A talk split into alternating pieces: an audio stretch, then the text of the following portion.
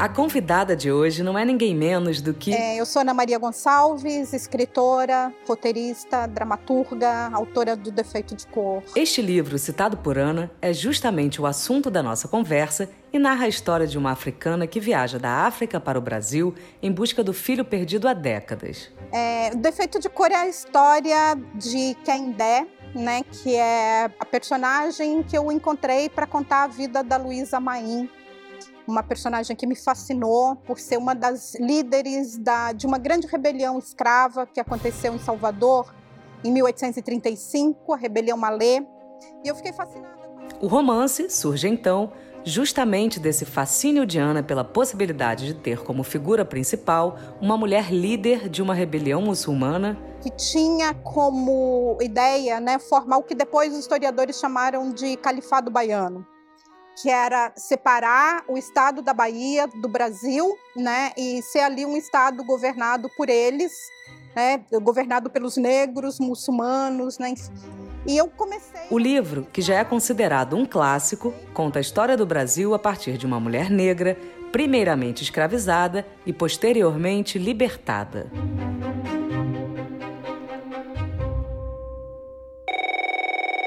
Me interessei pela rebelião malê através de um livro do Jorge Amado, que é o Guia das Ruas e Mistérios da Bahia de Todos os Santos. Né? Tem um prólogo lindo, Jorge Amado fala, né? Venha moça, venha para Bahia, eu serei teu guia. E na época eu estava procurando alguma coisa para fazer, eu queria mudar de profissão. Eu sou publicitária de formação, trabalhava com publicidade em São Paulo, e quando eu encontrei esse livro, assim, eu, eu achei esse chamado do Jorge, eu achei que era para mim, né, de, de ir para a Bahia. E lá no meio desse prólogo mesmo ele fala é, é preciso de algum jovem historiador baiano para contar a história dos, é, dos escravizados malês, né? Eu falei, olha, não sou nem, nem jovem, nem historiadora, nem baiana, mas me interessa contar história. E, e o livro começou a partir da, dessa pesquisa sobre a rebelião malê, e conforme eu fui achando bem bastante material, é, a Rebelião Malê acabou ficando no capítulo 7, né? E a história da Luísa Maim, que, é, que eu chamo de Kendé, no livro cresceu em volta disso, né? É, não há um registro histórico sobre a, sobre a, a, a, existência dela, né? Eu tomo como prova é, materiais escritos pelo Luiz Gama, né, que, é, é, que é tido como seu filho, e o Luiz Gama escreve dois poemas sobre ela e um trecho numa carta autobiográfica, né, em que ele fala dessa, dessa mulher.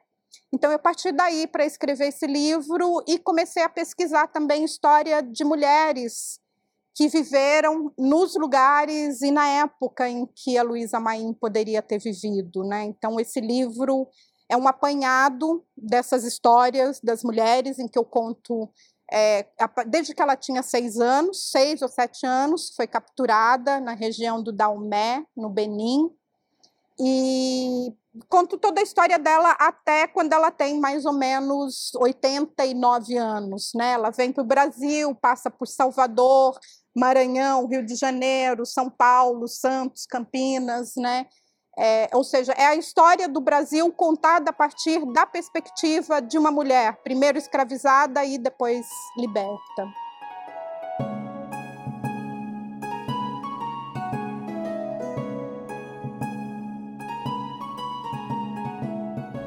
É, essa nova edição especial do Defeito de Cor é uma edição assim, para mim, muito querida também. A gente já estava programando fazer, desde quando o livro completou 10 anos, né? E, e foi passando e a oportunidade surgiu agora para comemorar os 16 anos da, da, da, do lançamento, né?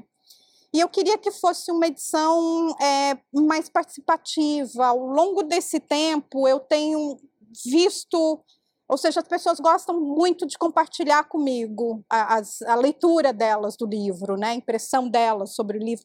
E eu achei que essa fosse uma oportunidade para convidar duas artistas que eu admiro muito, e duas amigas muito queridas, né, que é a artista plástica Rosana Paulino e a escritora e dramaturga Cidinha da Silva. Né? A Cidinha entra é, escrevendo a orelha, né, uma, uma, uma, apresentação, e a Rosana entra com uma ilustração por capítulo e umas ilustrações também no, no início. Né?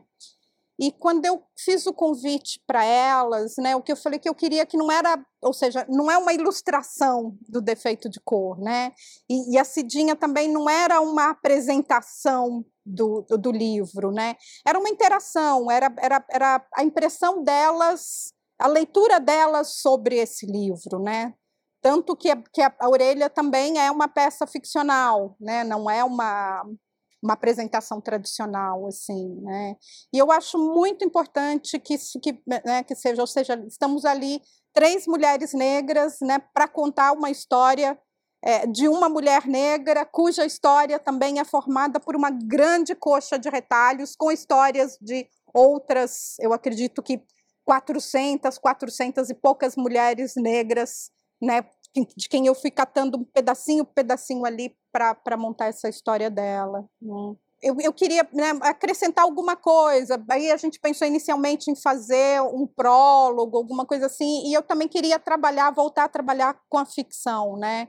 Então tem um conto inédito, né, um conto é, afrofuturista, né, que também conversa de alguma maneira ali com, com a história do livro.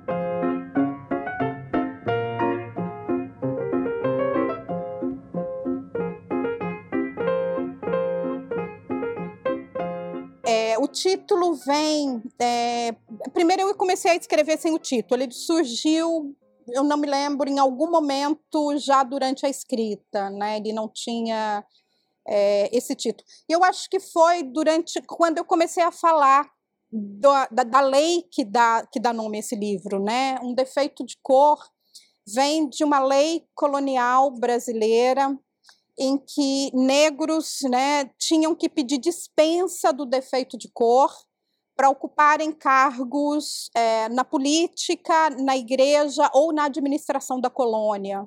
Né, eles tinham que escrever para o imperador é, dizendo que tinham um atestado de bons antecedentes né, e pedindo para serem dispensados do defeito de serem pessoas de cor. Né? O Luiz Gama também trata disso, né? ele usa esse, esse termo é, em, uma, em, algum, em algum artigo de jornal que ele já escreve depois, né, em que ele começa, sim, nós, até a cor é um defeito, né, eu acho que é um trecho bem interessante também para a gente entender quem é Luiz Gama e qual o papel dele, né, a importância dele, é, eu acho que, que na luta abolicionista do Brasil, assim.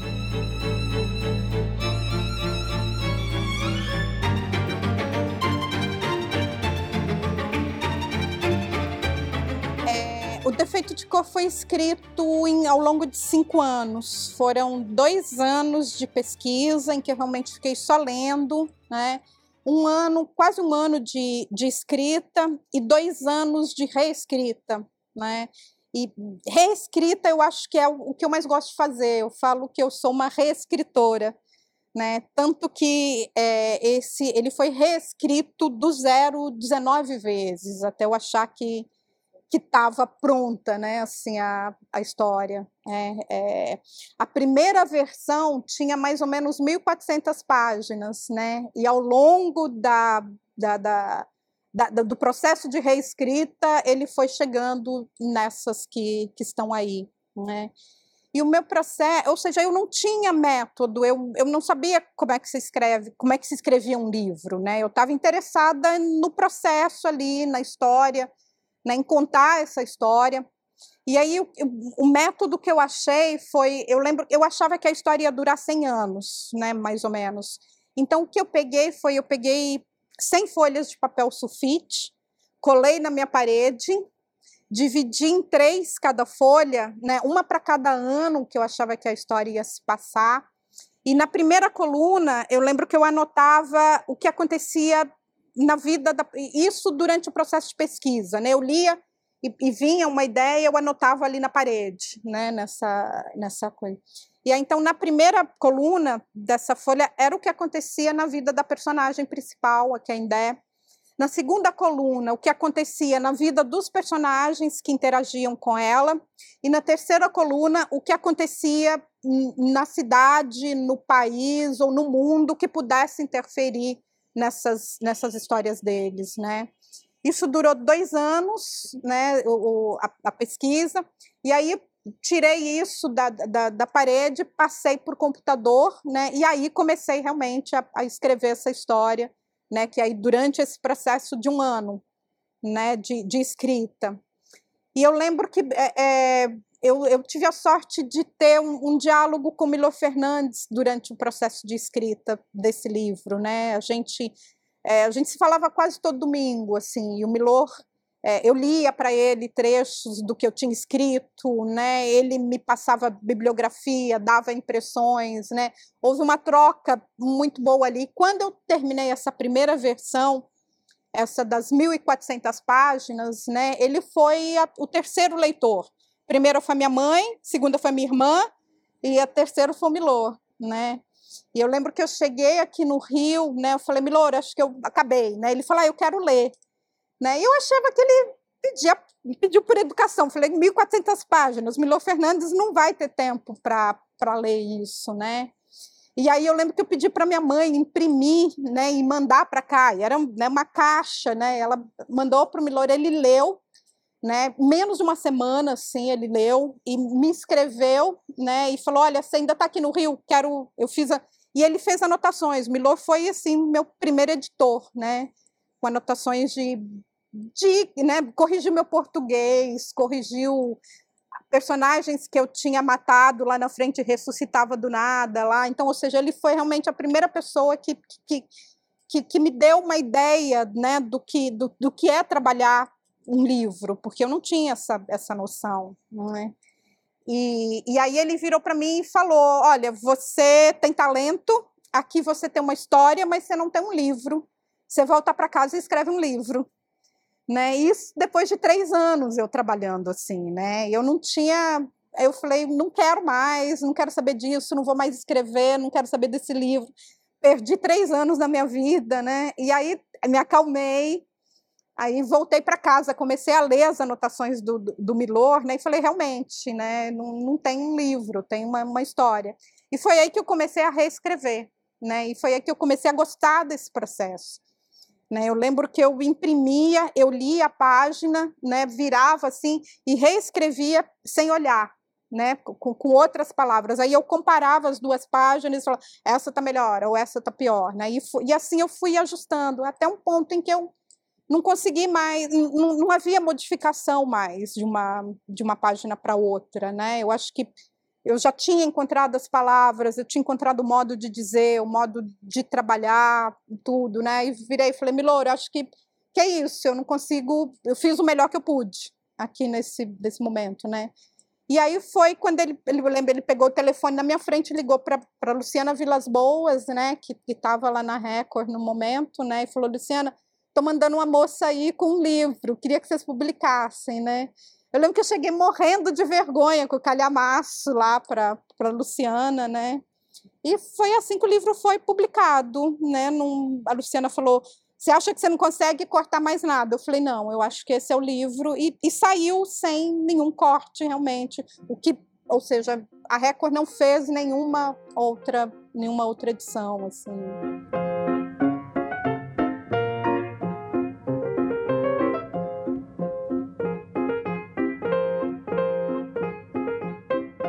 Defeito de Cor, na verdade, ele é o segundo livro, porque eu não tinha ideia do que era escrever um livro. Eu achava, eu, eu venho da publicidade, publicidade é uma coisa, você escreve uma coisa num dia seguinte, está nas revistas, nos jornais, né? Então eu não tinha ideia do tempo que demandava, do trabalho que demandava escrever um livro. E eu sou uma pessoa ansiosa, assim, né? Então, quando eu cheguei em Salvador, eu me mudei para a ilha de Taparica, né, inicialmente para escrever, e depois para Salvador para fazer a pesquisa e a escrita. E eu não tinha ideia é, do tempo que eu ia levar. Então, quando eu cheguei lá e vi a quantidade de material que tinha para pesquisa, né, e que eu precisava me acalmar para ter esse tempo de fazer, eu escrevi um outro livro chamado Ao Lado e à Margem do que Sentes por Mim, né, que foi um livro, na época era blogueira, a gente está falando de 99, 2000, 2001, eu tive acho que um dos primeiros blogs do Brasil, assim, né, e aí esse livro, o, o Ao Lado da Margem, é uma edição de autor, eu mesma que, que, que imprimi, né, eu fiz mil cópias desse livro e, e ele se vendeu através dos blogs, né, foi de blog em blog, né, do, do, blog a blog, foi a, a, venda assim do. E eu digo que o Olá a Margem é um livro assim que eu não me envergonho, mas também não me orgulho. É um livro apressado, é um livro imaturo, né, mas é um livro que eu precisava ter escrito para ter a tranquilidade de deixar o defeito de cor levar o tempo que ele precisava levar.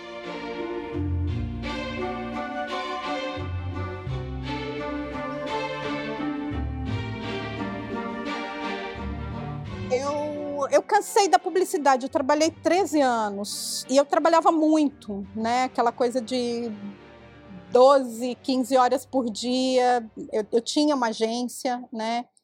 E eu não. E um dia eu cansei e uma amiga chamou. Eu falei, eu quero fazer outra coisa da vida, mas eu não sabia o quê. Eu nunca tinha escrito, né? Eu era leitora, né? É, e, e, e, uma amiga chamou para fazer uma pesquisa sobre para um documentário sobre latinos em São Paulo.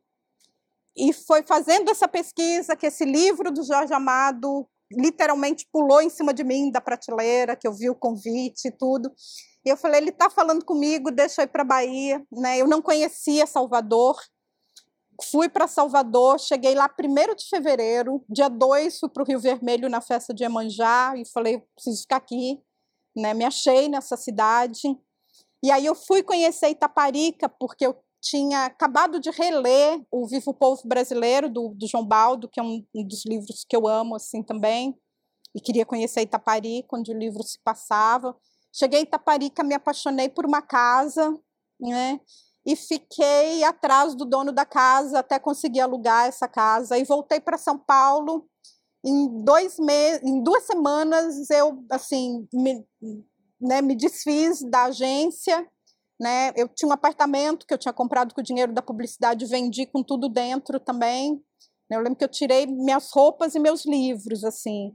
E foi com o dinheiro da venda desse apartamento que eu me sustentei durante cinco anos enquanto eu fiquei escrevendo livro né? Foi, foi, uma, foi uma viagem também, uma aventura. Eu acho que eu nunca duvidei dessas, dessas decisões assim, porque para mim também estava sendo um processo ali escrever. Era num momento em que eu estava tentando me entender como mulher negra. Né? Eu, eu, sou filha de mãe negra e pai branco, e essa identidade miscigenada no Brasil é que eu, eu, chamo de uma identidade completamente negociada, né? Dependendo da classe social que você é, do teu nível cultural, né? você você passa por branca ou você é negra, né? E eu acho que eu vivia num meio em que eu, eu, eu passava por branca, não por querer, eu, não é que eu queria passar por branca, mas as pessoas quase me enxergavam ali. E quando eu falava, não, gente, eu sou negra, eu lembro das pessoas virarem para mim e falar, não, não, você não precisa falar nisso, você é clarinha, né? Você não é negra, né? Você vai. Então, isso estava começando a incomodar ali no momento, né? E, e, escrever o defeito de cor foi o meu encontro com essa identidade, né? Foi como eu, eu, eu queria saber das minhas antecedentes, né? Dessas mulheres negras que, que, minha avó, minha bisavó, minha tataravó, né, que foram mulheres que, que, que fazem parte da minha formação, né, que que, que, que elas viveram, né, que tipo de história a escravidão deixou para elas viver, e eu queria me entender nesse lugar, né, então, para mim, é, é, ou seja, eu não estava escrevendo um livro, né, eu estava fazendo uma pesquisa uma pesquisa de identidade minha, né? Era um eu sempre falo que o defeito de cor era o livro que eu queria ter lido e não achei. Então eu fui escrever. Mas antes disso, né, era o meu processo de busca da minha identidade como mulher negra, né? E disso eu não tinha como duvidar, né? O de, a escrita do livro é consequência disso. Eu acho que ela não era não era finalidade, foi foi consequência.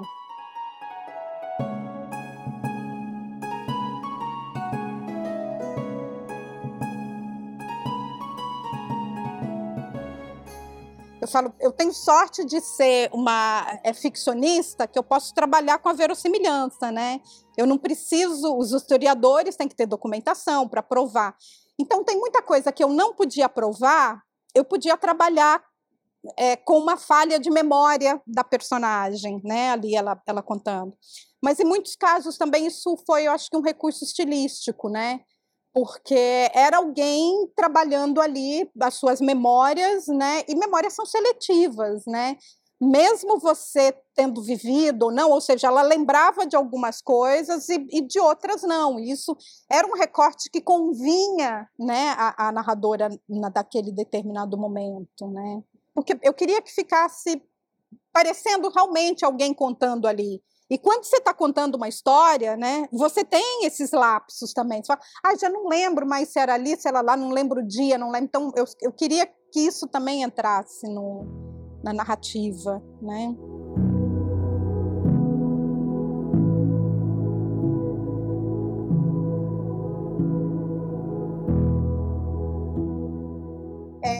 eu tive eu, eu, eu, tive blog, né? Eu acho que foi a única rede social assim que, que durou para mim durante um tempo, porque eu estava fascinada com, com aquilo, né? Eu vi o surgimento, né? Eu vi o surgimento, eu vi a internet nascer. Hoje é complicado a gente falar isso, né? as pessoas jovens, como não existia internet na tua época, né? Mas assim, então é, eu tive a, durante um tempo o, o, blog, depois, quando eu comecei a escrever o livro, um tempo depois ele parou de fazer sentido é, porque estava me tomando mais tempo do que eu queria dar para ele, né? Eu queria o, queria tempo para ler e escrever, né? Que era ali e o blog. Eu tive Facebook também durante um tempo, mas eu sou briguenta. É, eu tinha muita, eu ficava às vezes, eu entrava em brigas assim na, ali e eu comecei a ver que eram brigas improdutivas, né? E até um dia eu lembro de uma mais velha virou para mim e falou, olha, escolha suas brigas, né? Escolha, né? Ver o que que vale a pena e o que que não vale a pena, né? E aí eu realmente desinteressei de, de, de redes sociais, né? Por, até por isso, né? Eu sou obsessiva. Se eu estou fazendo uma coisa, é, eu ficaria, eu poderia, eu acho que eu ficaria o dia inteiro ali, né? Então não tenho nenhuma rede social, não tenho WhatsApp, né? E estou feliz assim, porque me sobra tempo de leitura e de escrita, né? Que é o, o que eu gosto realmente de fazer. É uma escolha. Às vezes é bem difícil, né? Porque às vezes as pessoas pedem, ah, eu falo, eu não tenho Zap, acham que é mentira né? Eu não tenho rede, acham que é mentira, que eu que não quero dar, né? Os endereços, mas enfim, não não me atrai, sabe? Eu acho que, que eu prefiro ter meu tempo em outras coisas. Assim.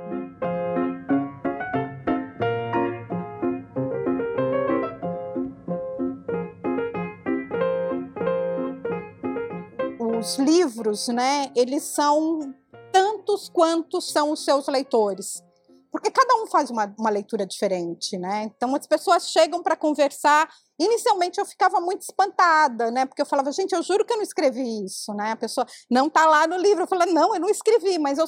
E aí eu comecei a entender que realmente cada um lê o que quer, né? Porque o que o leitor coloca no livro, né, é, é a capacidade dele de se imaginar dentro de um cenário e ele vai para dentro desse cenário com a experiência, com as ferramentas e com a capacidade de leitura ou de entendimento, ou necessidade de leitura e entendimento que ele tem num determinado momento que ele está lendo um livro. Né? Porque tem aquela coisa, se você lê um livro agora, ele é um, se você lê daqui a 10 anos, ele é completamente diferente. Né?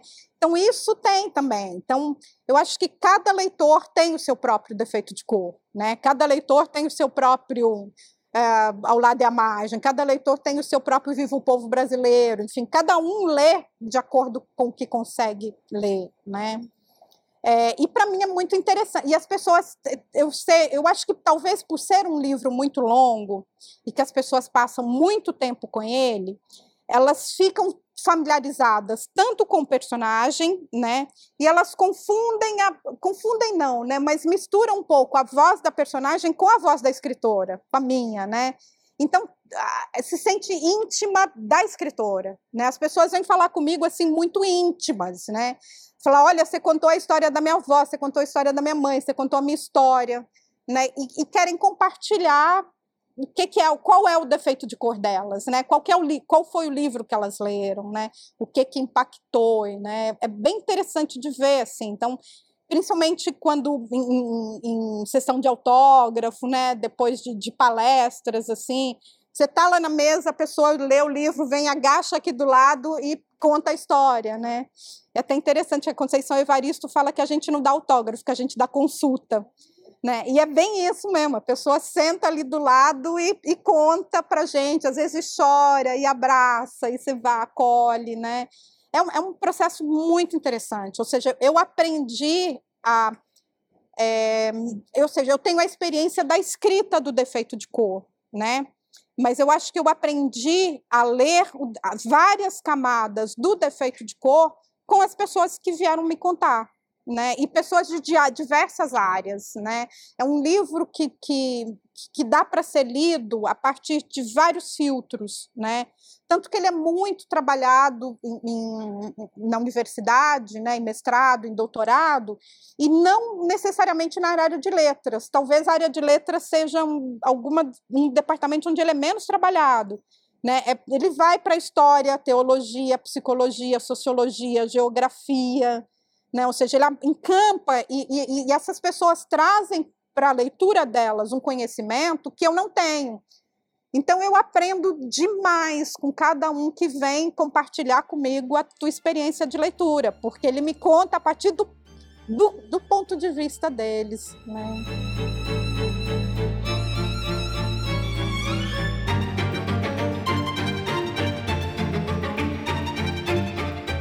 Eu, é muito interessante, né? Essas, é, essas, trans, essas releituras do livro para outras linguagens, né? Eu falo que ela, é, a, essa primeira releitura que eu vi, por exemplo, foi o livro sendo transformado num show do Letier Slate, né, no, do, com a orquestra Rumpilés, ele fez um show chamado é, o, Defeito de, o Defeito de Cor no Atlântico, alguma coisa assim, que teve um único show na casa do Palácio das Artes em Belo Horizonte, assim, foi muito emocionante, né?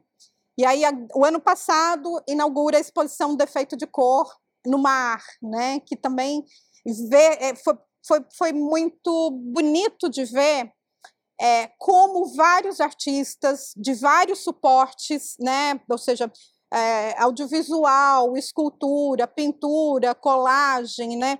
Como é que a gente está conversando sobre um determinado assunto, né? Ou seja, a exposição era isso, né? Era reunir é, gente, principalmente artistas, principalmente negros, né, e misturar jovens artistas com artistas já consagrados, brasileiros, africanos, norte-americanos, né? Como é que esse povo preto da diáspora tem tratado é, o assunto que eu trato no defeito de cor na obra deles, né? Eu acho que isso para mim era é, é, resume é, resume o meu entendimento do que é essa exposição que está aqui no MASP, né? E agora ir para no desfile com a Portela, né? Que, que também é outra, eu acho que é um outro nível de levar a literatura para esse lugar de popularidade que eu acho que é extremamente necessário, né? É, encontrando outros leitores que o, que o formato livro não encontraria. Né? Então, ou seja, como é que a gente conta essa história através, de, através da música, através da dança, através do, do canto?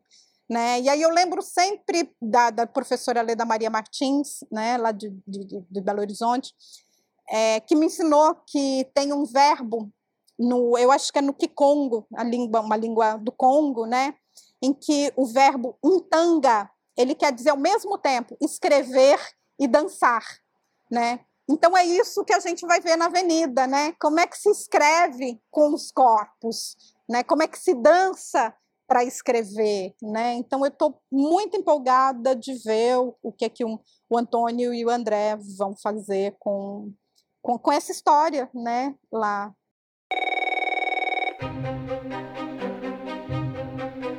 Você já leu Um Defeito de Cor? Se os livros são tantos quantos são os seus leitores, qual livro você descobriu nesse processo? Comente conosco pelas redes sociais.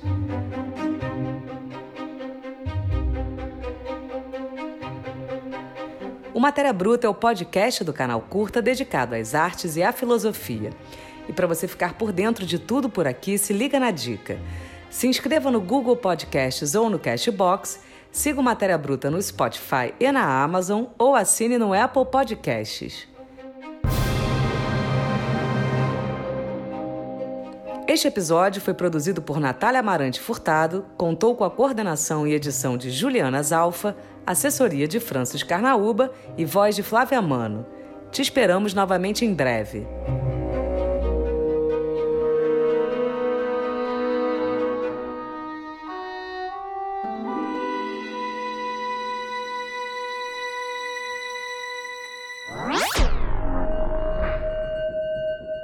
Se a gente fosse resumir o que é o Oswaldo Cruz, é alguém que põe o conhecimento né, adquirido, que ele, a competência que ele adquiriu a serviço do público, da vida pública né, do nosso país. Conheça os grandes pioneiros da ciência no Brasil. O que eu queria, o que me fascinava era o que acontecia dentro da cuca do esquizofrênico e a realidade de quem ousa decifrar o mundo através do conhecimento. É a origem do universo, a origem da vida, a origem da mente humana, quem somos nós, para onde vamos, né? Esse tipo de questão mais profunda e de significado, né? E eu falei, caramba, então você pode ser um cientista não precisa ser só um cientista daqueles que inventam uma chip mais rápida para o seu GPS ou para o seu iPhone. Existem vários tipos de ciência. Tem um tipo de ciência que é uma ciência que você pode chamar de existencial. Cientistas brasileiros. Assine e assista no Curta On, seu clube de documentários.